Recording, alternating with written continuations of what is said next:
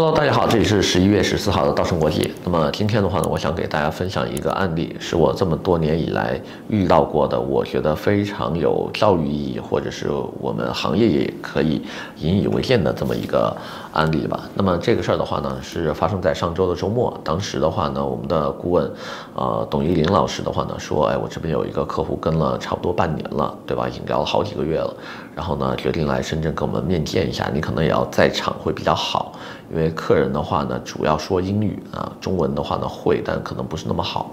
然后也要求我们把所有的合同翻成这个中英文啊双语的。我说行，没问题，那我们就周末的时候一块碰一下。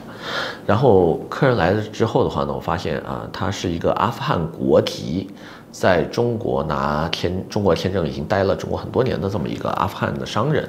那么。当年的话呢，他的父亲的话呢是俄罗斯人，然后母亲的话呢是阿富汗人，然后他出生在阿富汗，所以他会有两本护照，一本是跟爸爸过去的就俄罗斯的这个护照，俄罗斯联邦护照，然后一个是现在的这个阿富汗小绿本的那本阿富汗护照。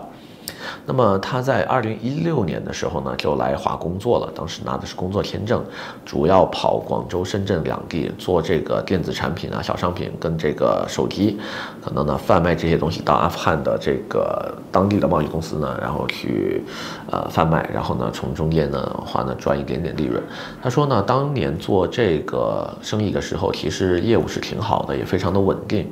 因为整个广州、深圳两边的市场的这种电子产品的话呢，当时价格也好，质量也好，在国际上都是有竞争优势的。然后的话呢，后来他觉得在中国稳定了，也娶了中国的太太，然后生了两个非常可爱的孩子。然后的话呢，就开始计划说，哎，那要不要多拿一个身份呢？以后可能会去北美，因为当时的话呢，他的兄弟姐妹全部都在北美，只有他是在中国工作的。但是呢，呃，丈母娘这边不是特别想让他去，对吧？因为我们大家都知道，北美的移民政策没有任何一个国家是可以让你带长辈的，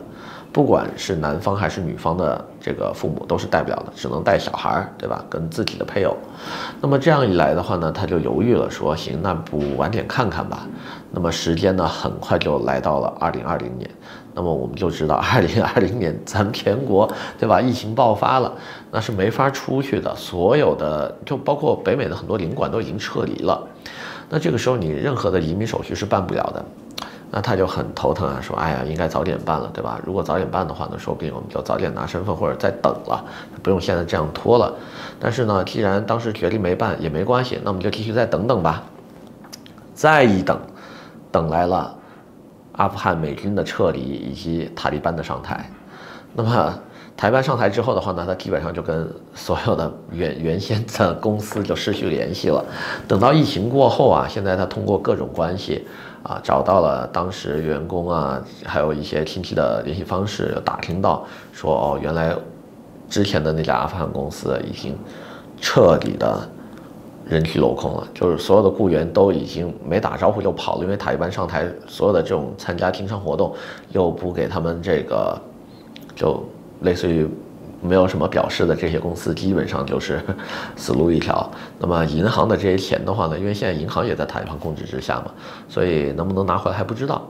那么这个客人的话呢，还非常倒霉，他不是一个穆斯林，关键是他是在阿富汗的基督教徒，然后就觉得说，那我钱没了没关系，但是呢，我还要不要回去看看呢？他现在是觉得回去看，可能人身生命可能都会有麻烦，所以的话呢，他现在就觉得说，哎，阿富汗没法回去了，但是在中国呢，我也不能一直拿这个签证啊，对吧？这不是个事儿啊，因为中国没有移民法，没有办法让他一下拿到中国国籍，能让他进来还待在中国就不错了。因为现在呢，整个的这个阿富汗的这本绿色护照啊，是申请不了任何西方世界的这个签证的。因为在所有西方世界里面，阿富汗现在的这个塔利班政权就不是一个合法的政权，所以你这个都不是合法政府，你这个政府下面的护照，我就更加不可能给你签证了。所以他当时在中国申请了加拿大领馆的这个旅游签证、美国旅游签证，全部都被拒签了。然后的话呢，呃，还申请了加拿大的难民。我们之前有好几期节目都跟大家说过哈，做加拿大难民一定是你的最后选择。首先，你在境外做难民申请是很容易失败的。一般来说，加拿大难民都是在境内申请，不管你以合法的、非法的方式进入加拿大了，不管怎么样哈，反正你在里面申请一定会比外面成功率要高。第二点的话呢，就是难民是一旦申请过后，你是没法做其他移民种类的。它不像加拿大的其他种类回来做难民，比如说我先做呃学签转工签，啊失败没关系，OK 我走 CEC 移民，CEC 失败没关系，我还可以继续做雇主担保，失败也没关系，我还可以继续申请加拿大的企业家类各种其他类别，对吧？我都没有办法，都给我拒签了，我再申请难民都还来得及。但是，一旦你申请过难民了，再做其他的任何一种，不行。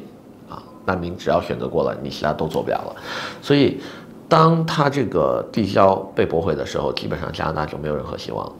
那这个时候呢，很多国家又不承认阿富汗护照，所以他用这个东西申请，很多国家移民也不接受。那我就帮他梳理了一下，我们梳理了差不多几个月吧，还跟每个国家的律师楼都一一探讨过这个人的身份。那么首先的话呢，得出几个结论，就是能做的哈，能做的国家现在只剩下土耳其。加勒比五岛国当中的话呢，会要求这个申请人至少离开阿富汗十年以上，但他还不够好，不够十年的话，就有可能会进行备调。备调的话，现在所有加勒比岛国的备调人员是不可能进入阿富汗进行备调的，所以备调这块就会成为一个未知数，那很有可能就不会让他过。所以基本上加勒比岛国呢，我们就判断它的风险是非常高的。那么还有一个呢，就是呃巴拿马护照，巴拿马护照的话也是可以接受。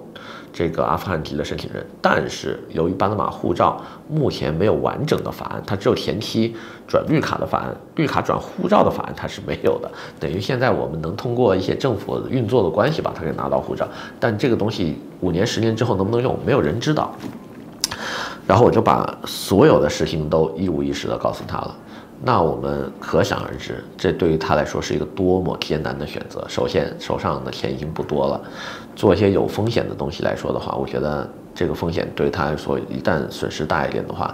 嗯，这是承受不起的。那么，如果要做更好的国家，又不可能，对吧？差的国家，那我们也不愿意去啊，对吧？我们虽然说有很多非洲国家可以给做，但是 谁会去那些地方呢？所以这样一来的话呢，就，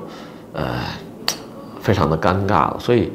就这个案例，为什么我想分享给大家？就是说，很多时候你人生中的重大转折都是在你意想不到的，可能就是风平浪静的一天，对吧？因为现在世界上还能给这个阿富汗护照发签证的国家就只剩中国、伊朗跟这个俄罗斯了，就没有其他国家了，就这三个。呃，所以也是希望大家引以为戒吧。就很多时候我们要做一些事情。还是要当机立断马上的行动起来。那么今天呢先给大家介绍这么多我们下回再见。